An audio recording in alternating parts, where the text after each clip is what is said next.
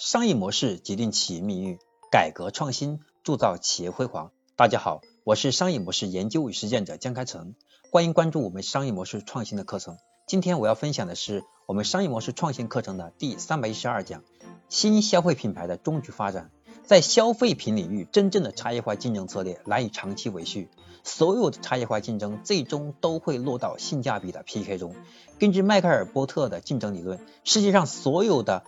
竞争策略只有两种，一种是低成本，另外一种差异化，除此之外再无其他。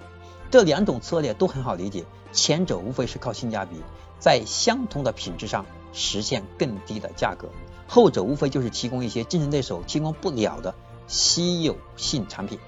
具体哪种竞争策略与行业中的属性、自身所处的市场地位等直接相关，我们根据以此来判断具体应该用哪种策略。比如。说奢侈品高端时尚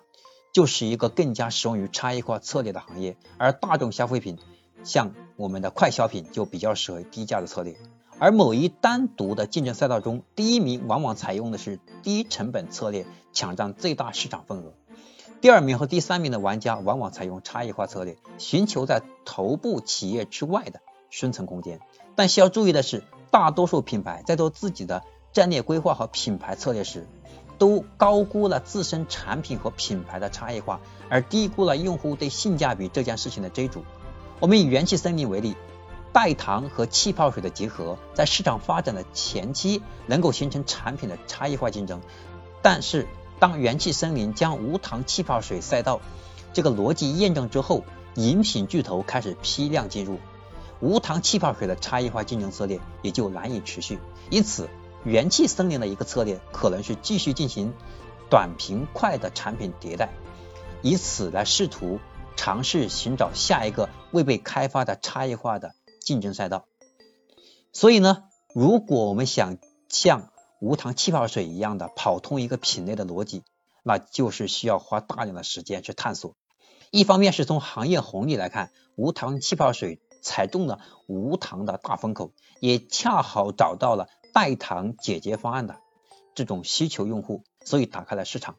另一方面呢，可乐、百事、农夫等巨头已经对元气森林保持警戒，显然也会在供应链上进行相应的牵制，让元气森林无法轻易能实现量产。所以说，元气森林这一个战略上，它具有先见之明的地方在于，它抢占了一个很合适的赛道，并且通过差异化能够生存下来。因此。我们在实际商业化运作过程当中，我们要学会真正的在战略设计当中，需要考虑我们的竞争策略到底是哪一种合适。因为无论是我们如何去寻找差异化，往往都会有巨头所在。因此，我们如何避开他们，同时呢，能够让自己在新进的企业当中能够保持自己的独特优势，这是非常重要的。好，这是我今天要和大家分享的我们第三百一十二讲的内容。我是商业模式研究与实践者江开成，那么今天的分享就到这里就结束了。如果你觉得今天的课程对你有帮助，希望你能够把它分享给更多的朋友，让更多的朋友和你一起共同成长。好，今天的课程到这里结束了，我们下一课再见。